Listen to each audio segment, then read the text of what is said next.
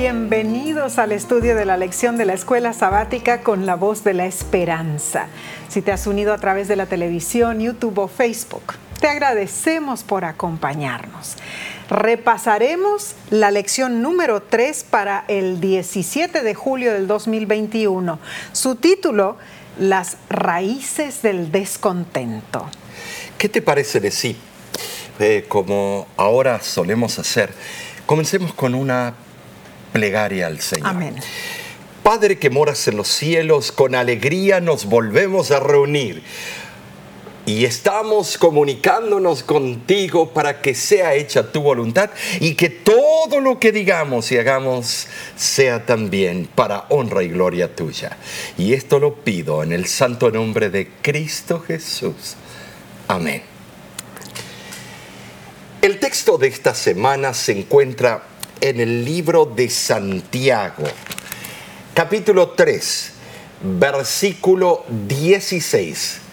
Y dice así, porque a donde hay celos y contención, allí hay perturbación y toda obra perversa.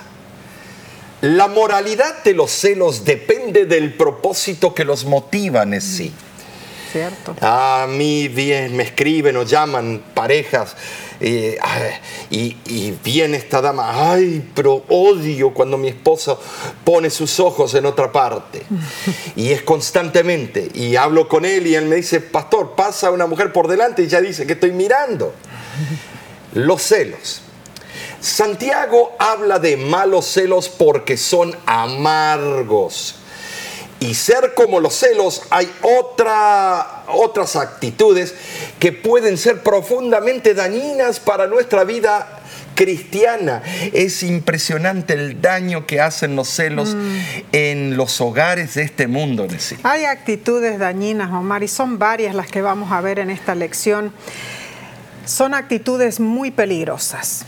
Las raíces del descontento es un título que nos hace pensar en, las plantas. Claro que sí.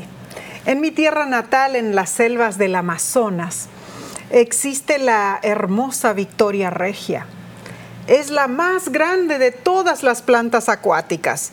Tiene gigantescas hojas circulares que flotan sobre la superficie del agua.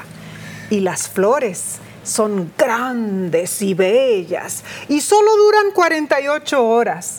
Lo interesante es ah, que las flores cambian de color. Sí, el primer día son blancas y el segundo día son rosadas. Pero las raíces de la Victoria Regia son tuberosas y larguísimas y se extienden por debajo del agua arraigándose al suelo y es casi imposible ser arrancadas. La verdad que es interesante la creación de Dios. Esta semana estudiaremos actitudes que, como las raíces, a menudo están ocultas a la vista. Son actitudes que levantan sus feas cabezas solo de vez en cuando, cuando les conviene. Actitudes como el orgullo, el egoísmo, la ambición malsana y la hipocresía caracterizan con demasiada frecuencia la vida de los cristianos y empañan nuestro testimonio, hermanos. Por supuesto. El apóstol Pablo nos aconseja que miremos con diligencia, no sea que alguno deje de alcanzar la gracia de Dios, que brotando alguna raíz de amargura os estorbe y por ella muchos sean contaminados. Hebreos 12:15. Las raíces del mal permanecen en todos nuestros corazones. Y estas raíces, hermanos, si no se cuidan, producen brotes que luego producen frutos malos. Sí es un peligro. Si no estamos a la expectativa de nuestro carácter, eh, nuestra forma de ser, cómo nos estamos comportando, autoanalizándonos. Claro, así es, Omar. Examinaremos esta semana cuidadosamente algunas de estas raíces y estudiaremos formas de reconocerlas para luego, por la gracia de Dios, desarraigarlas de nuestras vidas. porque hay muchas cosas que no permiten que encontremos paz en Cristo. La raíz del descontento es parte de nuestra relación quebrantada con Dios. La sensación que tenemos de separación y pérdida, el reconocimiento de que no somos las personas que debiéramos ser. Esto es cierto. La razón por la que no podemos descansar de verdad en Cristo es porque estamos en conflicto constantemente, un conflicto interno con nosotros mismos y con los demás. ¿A causa de qué? De nuestra pecaminosidad. Como escribió Agustín de Hipona en sus confesiones nos has hecho para ti, Señor, y nuestro corazón está inquieto hasta que encuentre su descanso en ti. Qué expresión certera, Omar, de nuestra condición. A nuestro corazón estará inquieto y descontento hasta que encontremos descanso en Cristo Jesús. Así es. Entonces, Omar, vamos a pasar el estudio del día domingo 11 de julio titulada Jesús trae división. ¿Cómo? ¿Cómo, es esto, Omar? Eh, eh, saben, vamos a estudiar eh, para entenderlo todo, todo este tópico. Claro que sí. Lo cierto es que muy pocas personas disfrutan eh, de las trifulcas o conflictos, ¿no es cierto? No, no sé, solo si ganamos, pero igual después nos queda la conciencia culpable. Como seres humanos ansiamos gozar de armonía y paz. Entonces la lección pregunta, ¿A qué se refiere Jesús cuando dice que no vino para traer paz, sino para traer espada? ¿Qué significa esto considerando que Jesús es el príncipe de paz, mm. como lo dice Isaías 9:6? Para comprender primeramente, eh, sí, vamos a tener que, eh, bueno, te voy a decir, me gustaría que leyeras Mateo capítulo 10, versículo 34 al 39, para comprender eh, este, este mm, problema, esta polémica. Claro que sí, por supuesto, Omar. Y dice así, no penséis que he venido para traer paz a la tierra. No he venido para traer paz, sino espada porque he venido para poner en disensión al hombre contra su padre, a la hija contra su madre y a la nuera contra su suegra. Y los enemigos del hombre serán los de su casa. El que ama a padre o madre más que a mí, no es digno de mí. El que ama a hijo o hija más que a mí, no es digno de mí. Y el que no toma su cruz y sigue en pos de mí, no es digno de mí. El que haya su vida la perderá, y el que pierde su vida por causa de mí, la hallará. bueno, no, no, no, sí, esto es controversial. confusión. Esto es terrible, que yo tengo que dejar a un lado a mi familia, a mis hijos, mi hermano, lo que sea, ah. eh, por amar a Dios. El mundo dice que esto es locura, por eso a, Pablo lo consideraron loco. Entonces, Omar, debemos estar confundidos con esto. No, no creo. Eh, te voy a decir por qué en verdad son textos claves. Mm. Y bueno, ¿para, ¿para qué? ¿Para dividirnos? No. No. Denotan el, el por qué Cristo intentó disipar la opinión errada que tenían algunos discípulos. Mm. De que el mensaje que habían de predicar produciría armonía como único resultado. Mm no debían sorprenderse si en el transcurso de su trabajo misionero, de casa en casa, surgieran diferencias como resultado de su ministerio. Es cierto que Cristo es el príncipe de paz, no lo podemos negar. Esto es algo irrefutable. Él ha traído la paz del cielo a la tierra y la ha impartido a los hombres. Sin embargo, cuando una persona hace la paz con Dios, Romanos 5.1, con frecuencia el mundo la considera enemiga. Eso es un dolor para la llaga que ellos tienen. Cristo vino a poner a los pecadores en paz con quién? Con el Padre. Pero al hacerlo inevitablemente causó la discordia entre ellos y los que se negaron a recibir la oferta de paz. El cristiano verdadero nunca debería buscar la paz que se logra mediante componendas con el mal, ni debería conformarse con, con esa paz ficticia. Entonces entendemos así. Cuando una persona acepta a Cristo y se compromete a seguirlo, el diablo, el enemigo, se enoja. Así es. Y no debemos sorprendernos que haya oposición porque le hemos declarado la guerra a Satanás y estamos enzarzados en una batalla con todas las fuerzas del infierno. Jesús está señalando en estos versículos que leímos que la paz, o sea, la verdadera paz, proviene de seguirlo a Él en medio de la batalla.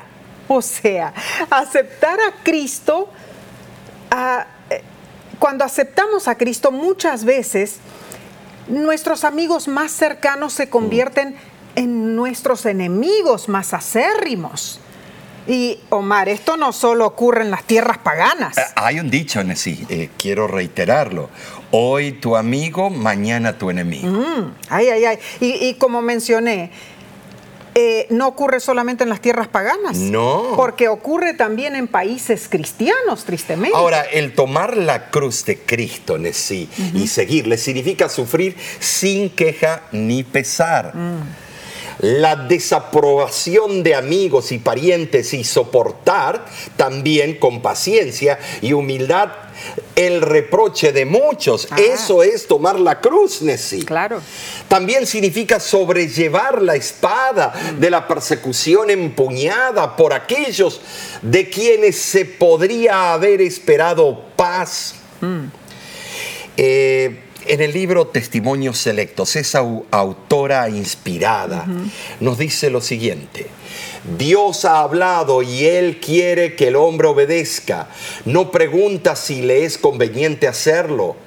El Señor de la vida y de la gloria no consultó su conveniencia o placer cuando dejó su posición de alta jerarquía para venir a ser varón de dolores y experimentado en quebranto, aceptando la ignominia y la muerte a fin de librar al hombre de las consecuencias de su desobediencia.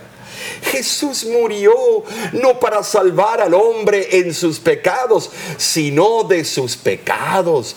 El hombre ha de abandonar el error de sus caminos, seguir el ejemplo de Cristo, tomar su cruz y seguirle, negándose a sí mismo y obedeciendo a Dios a todo costo. Tremenda cita. Dios no nos pregunta si es conveniente seguir a Jesús. Él desea que lo hagamos sin cuestionar. Y en las palabras de Jesús entendemos que debe haber prioridades al elegirlo a Él. Los autores de la lección dicen que Jesús expresa esta elección formulando tres frases, cada una de las cuales usa el término digno la dignidad no se basa en altos estándares morales o incluso en la superación del pecado. La dignidad se basa en la relación de nosotros con Jesús. Somos dignos cuando lo elegimos a Él por encima de todo, incluyendo a la madre, el padre o los hijos. Elegimos el sufrimiento de la cruz y seguimos a Jesús.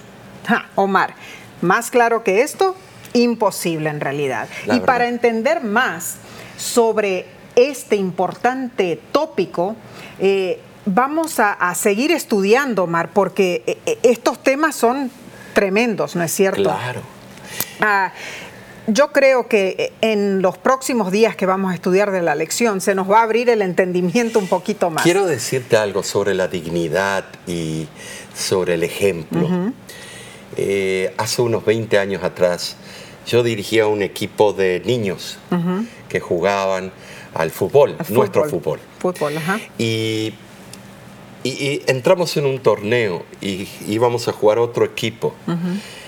Y entonces yo veía que el otro equipo, los muchachitos eh, fauleaban, le hacían foul a, todos los nuestros y los pateaban. Mm. Y me enojé eh, yo como técnico y, y, les empecé a gritar a los otros jugadores y al, al otro equipo porque los padres le decían, sigue haciendo lo que estás haciendo. Y entonces me enojé. Y vino uno de los padres y me dijo lo siguiente, ¿dónde está su dignidad? Mm. ¿Dónde está la cristiandad que usted profesa?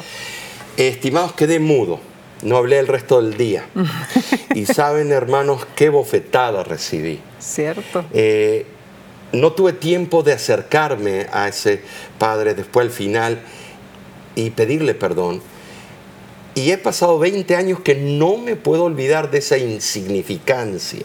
Mm. Ojalá que algún día me encuentre para poder pedirles perdón. Mm. No dije malas palabras, pero sí, yo estaba acalorado.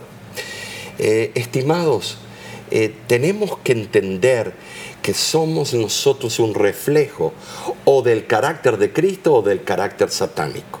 Y eso lo debemos recordar en todo momento, aunque hagamos enemigos de muchas veces personas que consideramos, considerábamos amigos.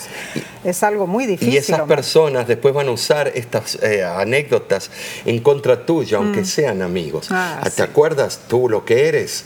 Y no se dan cuenta que somos falibles como cualquier otro. Claro que sí. Entonces, Omar, vamos a pasar a la lección del lunes, pero no sin antes hacer una corta pausa. Volvemos enseguida.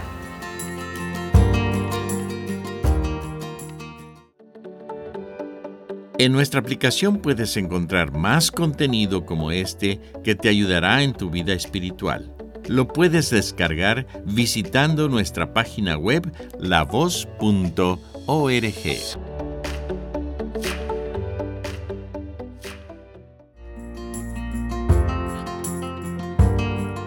Qué bendición es estudiar juntos la palabra de Dios. Gracias por acompañarnos. Estamos en la parte del lunes 12 de julio que se titula Egoísmo. Y qué palabra, ¿no es cierto? Así, como mencionaste sobre la victoria regia y sus grandes raíces debajo del agua, los autores de la lección comentan que el egoísmo es parte del enorme sistema subterráneo llamado pecado, ah. que nos impide encontrar el verdadero descanso en Jesús de todas las expresiones del pecado en nuestras vidas, el egoísmo parece ser la más fácil de manifestar. ¿No es así? Para la mayoría de nosotros, el egoísmo es tan natural como el respirar. Tremendas palabras de los autores, ¿no es cierto? Muy cierto. El pecado del egoísmo es anarquía, de acuerdo primera de Juan capítulo 3 versículo 4. Es amarnos a nosotros mismos más que amar a Dios. Mm, triste pero cierto, Mar, es como cuando vamos a los restaurantes, ¿no es cierto? Y, queremos tener la mejor mesa, la que está al lado de la ventana, que tenga vista y que el mesero por favor nos sirva enseguida. Así, es. Y cuando vemos que el mesero le dio la comida a aquellos otros allá, nos enojamos. Sí, Eso es egoísmo, ¿no es cierto? Así es. Hmm. Nosotros, así como los fariseos, podemos obsesionarnos con la seguridad de no romper las reglas para demostrar que somos buenos. Pero esa actitud se interpone en el camino de lo que Dios quiere hacer con nosotros. Esforzarnos por una obediencia técnica y fingida mientras seguimos nuestro propio camino hace difícil que Dios intervenga en nuestra vida y nos ayude. Claro, y es, es, esto es algo muy serio, porque los santurrones o los que se creen perfectos no ven la necesidad de ninguna ayuda. Mas dijo Jesús con precisión, Él no vino a llamar a los justos, sino a los pecadores al arrepentimiento. Ahora, la tragedia es que todos somos pecadores. Ah, pero algunos no lo reconocen. En Lucas capítulo 12, versículo 13 al 21, se encuentra una parábola de Jesús y la lección nos pregunta, ¿es egoísta planear para el futuro y expresar desprecio por el reino de Dios? ¿De qué nos advierte Jesús? Bueno, Omar, para entenderlo, leamos la parábola, ¿no es cierto? Dice así. Le dijo uno de la multitud, Maestro, di a mi hermano que parta conmigo la herencia.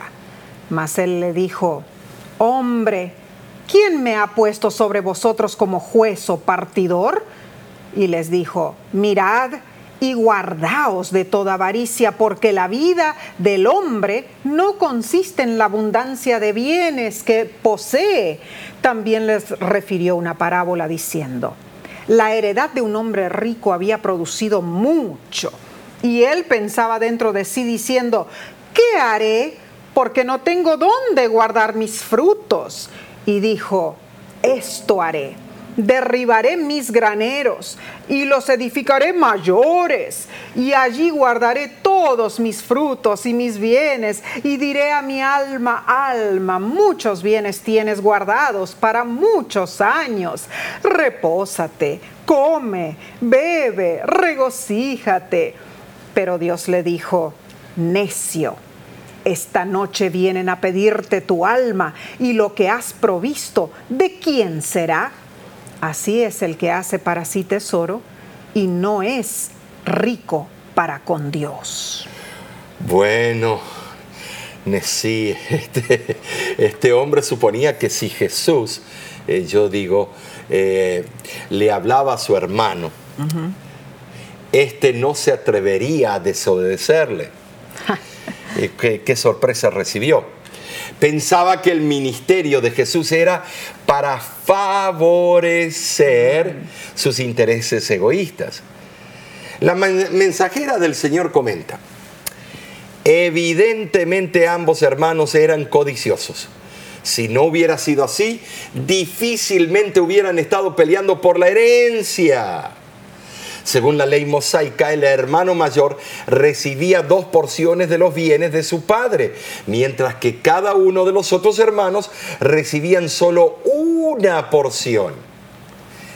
En este caso, quizá fue el hermano menor quien recurrió a Jesús, objetando que su hermano mayor recibiera la doble porción que la ley le asignaba. Bueno, el reino que Jesús había venido a proclamar no era de este mundo. Él nunca comisionó a sus discípulos que fueran autores de un cambio social, ni tampoco en ningún momento Jesús intentó decidir judicialmente entre los hombres. Jesús expuso claramente los principios que deben gobernar las relaciones de cada uno con su prójimo, pero dejó la administración de la justicia civil exclusivamente a las autoridades civiles. Eso es correcto. Ahora la avaricia puede definirse como un deseo desmedido y egoísta por las cosas materiales que no pertenecen a otro. Ahora, ese hombre que se dirigió a Jesús no necesitaba más riquezas lo que, necesitaba era que la avaricia le fuera quitada de su vida. Ahora sin avaricia en su corazón no habría disputa que arreglar. Jesús fue a la raíz del problema. ¿Se acuerdan de las raíces? Mm.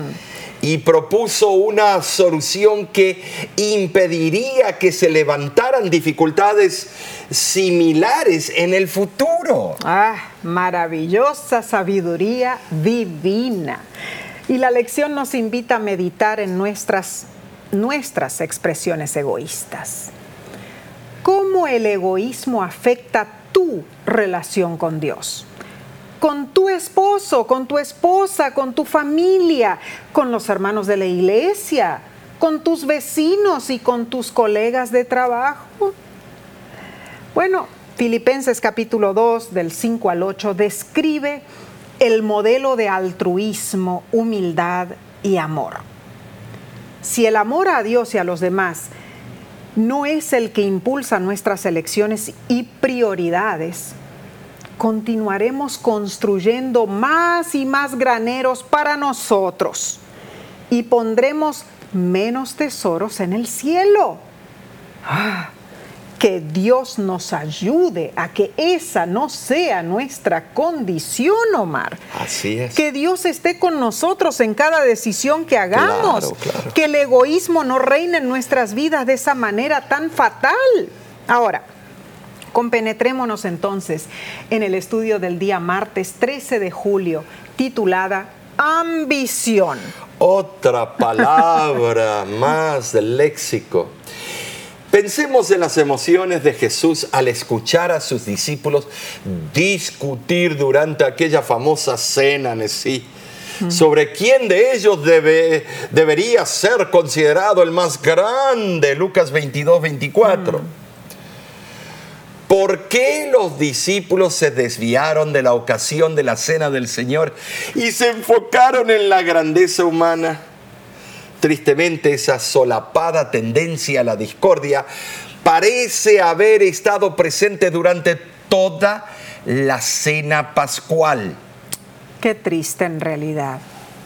Si se tienen en cuenta los acontecimientos que pronto ocurrirían ese mismo fin de semana, es trágico ver que los discípulos estuvieran discutiendo acerca del lugar que ocuparían en un reino imaginario que Cristo Jesús no había venido a establecer. El libro El deseado de todas las gentes explica lo siguiente. La contienda continuada en presencia de Cristo le apenaba y hería los discípulos se aferraban a su idea favorita de que Cristo iba a hacer valer su poder y ocupar su puesto en el trono de David. Y en su corazón cada uno anhelaba tener el más alto puesto en el reino. Ah, pero Omar, la respuesta de Jesús fue atemporal y eterna, porque simplemente dijo, el Hijo del Hombre no vino para ser servido, sino para servir. En nuestra mente decimos, qué horrible la condición egoísta de los discípulos, ¿no es cierto? Pero nosotros podemos fácilmente caer en esa misma trampa de exaltación propia. Ah, lo he visto en juntas de iglesia, lo he visto en eh, parándose en, eh, en las plataformas de la iglesia en eventos especiales. Para mantenernos enfocados en Cristo debemos siempre recordar el sacrificio cruento de Jesús y hermanos y permitir el milagro de la conversión en nuestras vidas. Así es. Los autores de la lección afirman que la conversión es fundamental para encontrar el verdadero de- descanso en Jesús. Nos ayuda a reconocer que necesitamos ayuda externa. Nos damos cuenta de que no podemos depender de nosotros mismos, sino que debemos confiar en Jesús. Experimentamos una transformación de nuestros valores y ambiciones. Eh, lo, que mencionaron, eh, lo que mencionaron los autores, Omar, conversión y transformación, ¿no es cierto?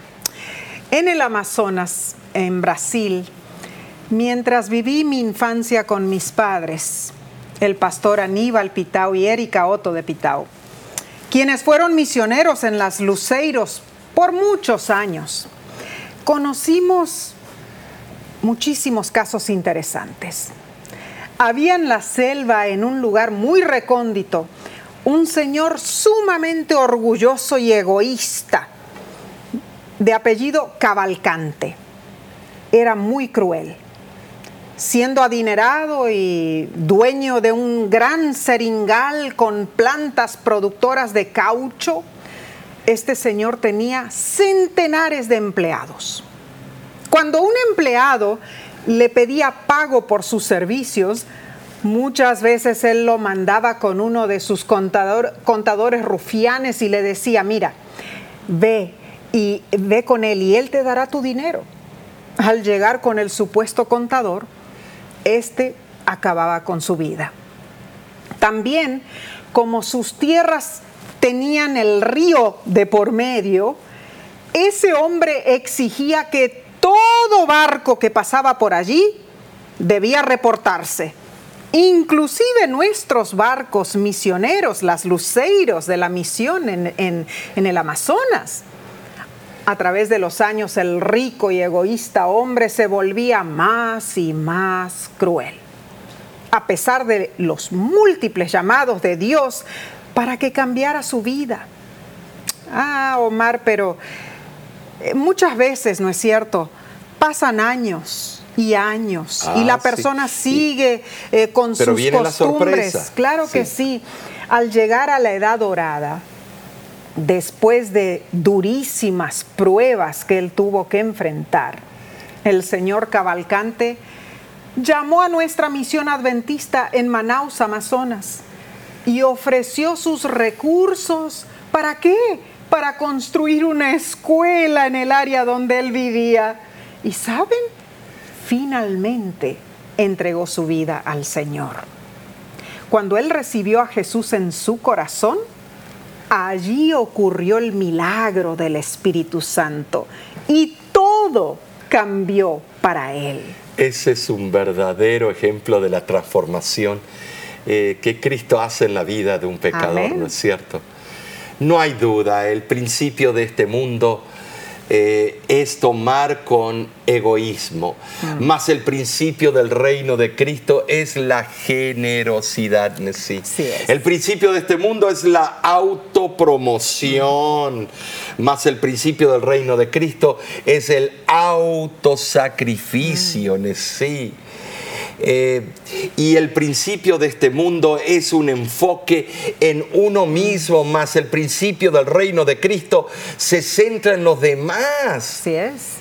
Esto es una sublevación cristiana, mm. un vuelco total de 360 grados de los estándares del mundo es un nuevo conjunto de valores que solo Cristo Jesús nos ofrece. Es la única manera de alcanzar la vida eterna. Pon tus ojos en el Maestro y verás que tus valores van a cambiar de rumbo. Y bien lo explica el deseado de todas las gentes. Allí dice, Cristo estaba estableciendo un reino sobre principios diferentes él llamaba a los hombres no a asumir autoridad, sino a servir. Y Omar, en realidad eso ah, lo demoraron los discípulos para entender, ¿no es cierto? Sin embargo, viéndolo por el lado positivo, pensemos en la realidad siempre presente de la gracia del Señor. Amén. Que a pesar de la patética discusión entre sus seguidores, Jesús nunca dejó de amarlos. Ah, hermosa prueba de todo lo que Dios hace por nosotros, por ti, por mí, por ti, Omar, también. Alabado sea Dios por su amor insuperable. Y sabes, sí, yo te voy a decir, Él siempre va el, kilómetro largo. Claro que sí. Él siempre va la milla larga. Eh, él no se queda en la mitad. Él quiere que todos seamos salvos, que todos aceptemos la verdad.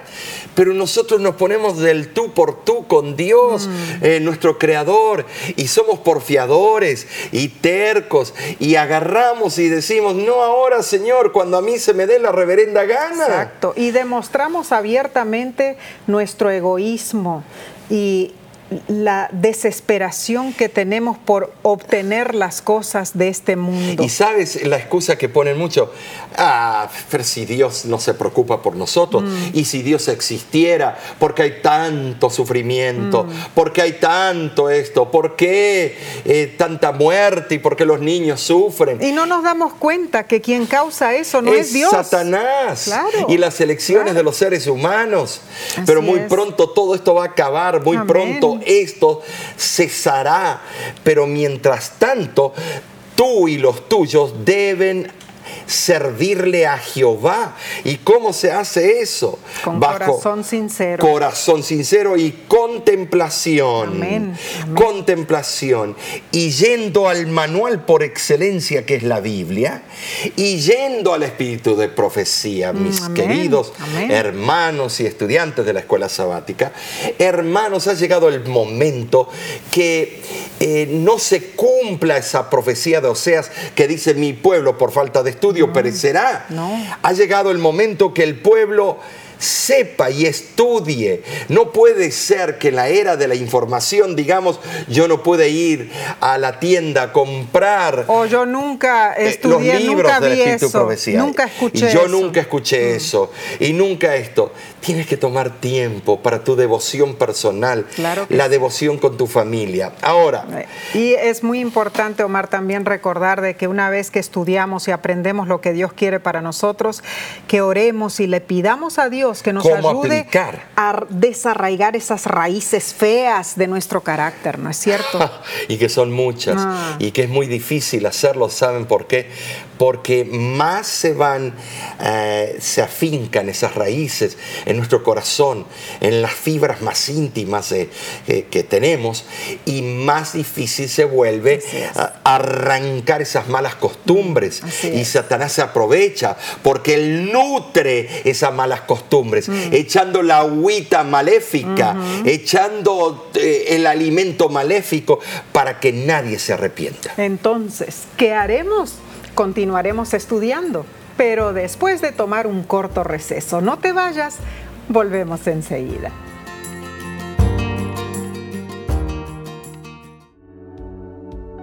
Con seguridad estás disfrutando este estudio de la escuela sabática. Te invitamos a buscarlo en formato de video por nuestro canal de YouTube. Lo puedes encontrar en youtube.com diagonal La Voz de la Esperanza.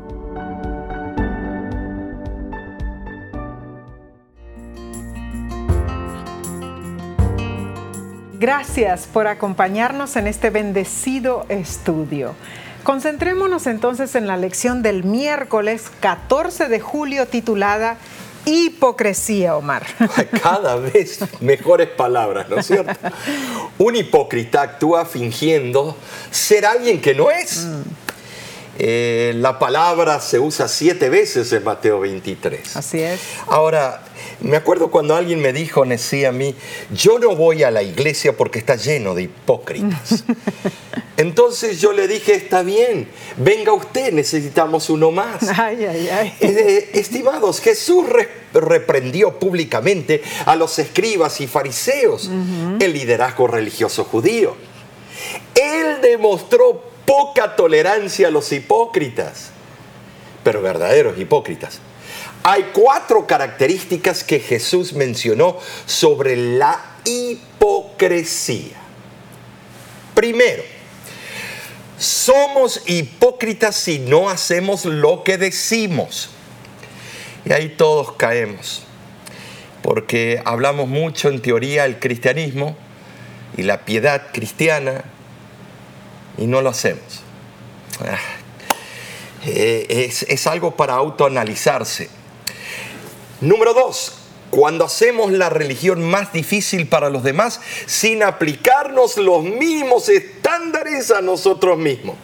Ay, no, ya, eh, pastor, deje de darnos estos puntos porque cada vez me está, me está hundiendo más. Estoy apachurrado. No, sigamos. Número tres. Cuando queremos que otros aplaudan nuestro fervor religioso. Ay, no hay como el hermano tal. Y dice, "Oh, me siento halagado. Número cuatro, cuando requerimos honor y reconocimiento que pertenece solo a Dios. Estimados, doné una banca de la iglesia y nadie me reconoció, por eso me voy a ir a otra iglesia con mi familia. Estimados, ¿a quién se lo diste? Eh, la gente va a venir y se va. Y va a haber una plaquita y ¿qué le va a interesar? Lo único que le interesa es estar cómodo, su parte eh, para sentarse y estimados, no van a estar de agradecidos, pero ¿cómo nos enojamos? Yo di tantos miles para la construcción de la iglesia y ni me han dado el puesto de diácono. Ay, Nesí esto es algo serio. Es serio. Yo te digo que mientras más analizo la hipocresía que en mí hay, digo, Señor, ¿Cómo puede ser tan bueno y perdonarnos? Mm, gracias a Dios. Además de estas cuatro características de la hipocresía, Jesús exclamó, Jerusalén, Jerusalén que matas a los profetas y apedreas a los que te son enviados.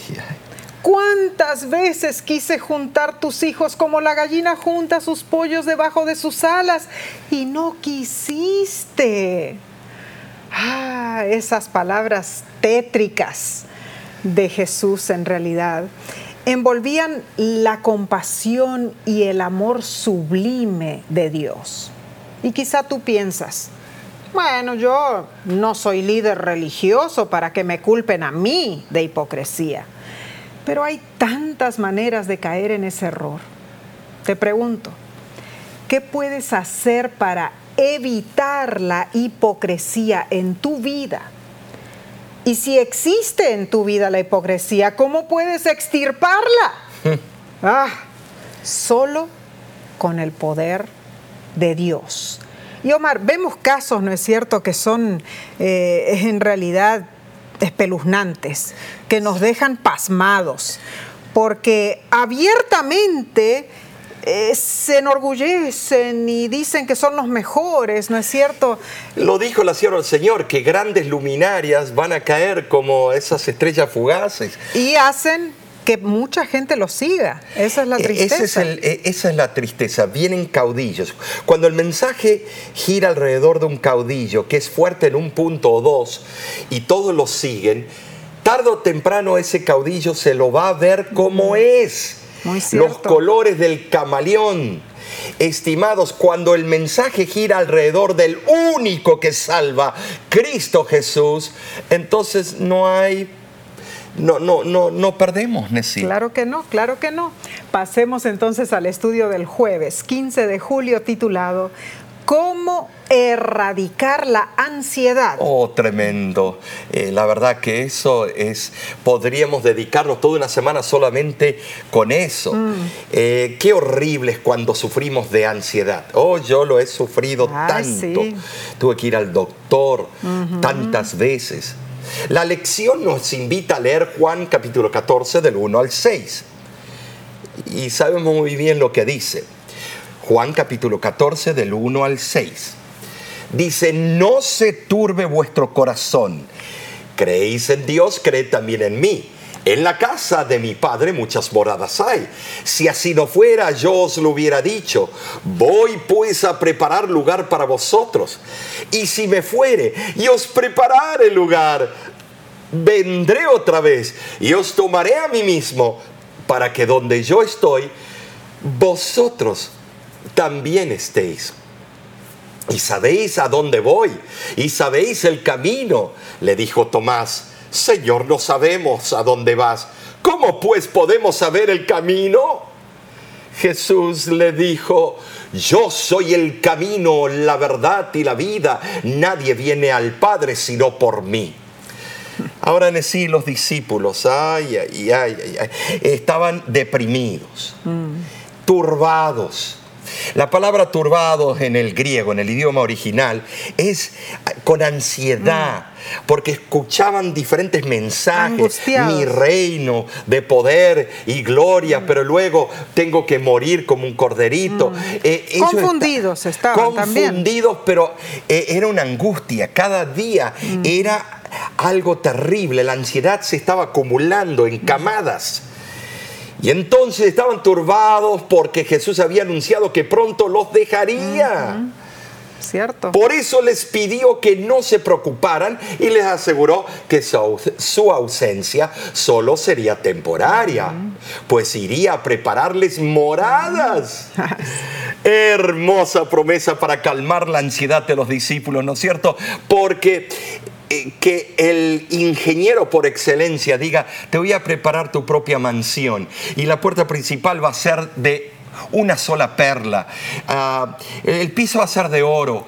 Ay, estimados, si tengo ansiedad, le, enseguida voy a decir, ay, ¿y cuándo va a ser eso? Eh, ¿En serio? ¿Y yo voy a tener el título de propiedad? Claro que sí. ¿Y cómo fue pagado eso? Por mi propia sangre. Gloria a Dios, porque la superación de la inquietud, de la ansiedad, siempre comienza con Jesús. Él es el camino, la verdad y la vida. Él sabe la dirección correcta cuando deambulamos sin rumbo en el desierto de este mundo saturado de preocupaciones. Cuando estamos heridos, cansados, agotados, enfermos y desanimados. Él es la vida y nos ha prometido vida en abundancia, según Juan 10, eh, versículo 10. Esto incluye nuestro hogar eterno y la vida eterna, pero también implica una, una calidad de vida diferente aquí. Nuestro Creador puede darnos vida abundante, incluso ahora. Y esto es cierto. Y lo más hermoso es que el Señor Jesús menciona la casa de su Padre. Una bella figura para referirse al cielo. Ahora, la palabra traducida casa en el griego, oikia, también significa Hogar. más que cuatro paredes, sino hogar, el calorcito de un hogar. Jesús estaba volviendo a su hogar, ya estaba su Padre. Finalmente permitiría a los discípulos que se unieran con Él allí. Ahora es interesante notar que en la literatura extra bíblica, esta palabra griega, oikia, a veces tiene el significado de un lugar para detenerse, bueno, brevemente. Debido a ese concepto, se dedujo una falsa noción de que las moradas son posadas donde se detiene el alma en su viaje hacia Dios. Ay, ay, ay. Esto en un documento, los primeros teólogos, eh, llamado Di Principis. Mm. Pero ese no es el significado bíblico. Perdón, Gloria a Dios. Mm. se equivocaron. Es evidente que la morada de Cristo y del Padre con los cristianos no es algo temporario, sino perpetuo, lineal, Amén. para siempre. Amén. El hecho de que haya muchas moradas asegura que hay suficiente lugar en la casa del Padre para todos los que atienden a su invitación. Pero ahora, sí, eh, eh, quiero detenerme aquí. Tú sabes que Él dice que en, en el cielo hay muchas moradas. Voy pues a preparar lugar para vosotros. Esas moradas están ocupadas por los habitantes del cielo. Wow. Entonces ahora Él va a preparar nuevas moradas para todos nosotros. Gloria a Dios. Eso es increíble. Y Jesús prometió volver otra vez. Este se lo llama o se lo denomina presente futurista. O sea, hace resaltar la certidumbre del suceso, pues el acontecimiento es tan seguro como si ya se estuviera realizando. Claramente eh, se hace referencia al advenimiento personal de Jesús, descrito vívidamente unos pocos días antes en respuesta a la pregunta de los discípulos, ¿qué señal habrá de tu venida y del fin del siglo? Y Jesús indicó a los discípulos que el tiempo del segundo advenimiento será la, la, ocasión de reencuentro con el Señor. Y debemos nosotros también aclarar, cuando decimos presente futurista, no estamos eh, abrazando la teoría futurista, sino estamos diciendo que el presente se dedica a ver lo que viene en el futuro y vivimos el presente por las promesas del futuro.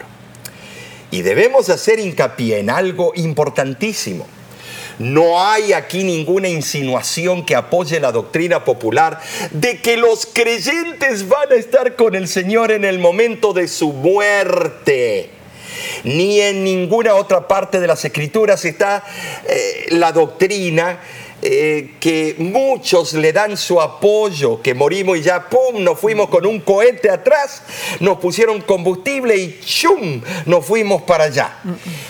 Pablo dirigió la atención de los creyentes a la ocasión del segundo advenimiento. Eh, esperemos aquí una cosa. Si ya los que mueren se van directamente al cielo y ya están allá, ¿para qué tener una segunda venida y resucitar a los muertos en Cristo? Si ya están allá, déjenlo allá y ahorren el combustible. ¿Vieron qué cara está la gasolina? Entonces, el segundo advenimiento, como el momento de la magna reunión, sería ridículo. Pero no, dice que a la final trompeta los muertos en Cristo se levantarán primero. Y la mensajera del Señor denota que Jesús ha ido a la casa de su Padre. Está esperando con deseo anhelante la manifestación de sí mismo en su iglesia. Cuando su imagen sea perfectamente reproducida en los suyos, entonces Él vendrá Qué maravilla esta cita. Cuando la imagen de Él sea reproducida en ti, en mí, en ustedes, Él vendrá. Ay, no, ah, sí, no tenemos tiempo que perder. Cuánto ansiamos ese día glorioso. Pero la clave es que vayamos a Dios en nuestra debilidad, en nuestro dolor, en nuestro quebrantamiento, en nuestro estado caído en general, sabiendo que Él nos acepta a pesar de todo. De eso se trata la maravillosa gracia, la que se nos da si la buscamos con fe. Y la lección nos pregunta de sí, ¿qué desea Dios que hagamos? Mm. Y luego añade otra pregunta, ¿qué hará Él en respuesta?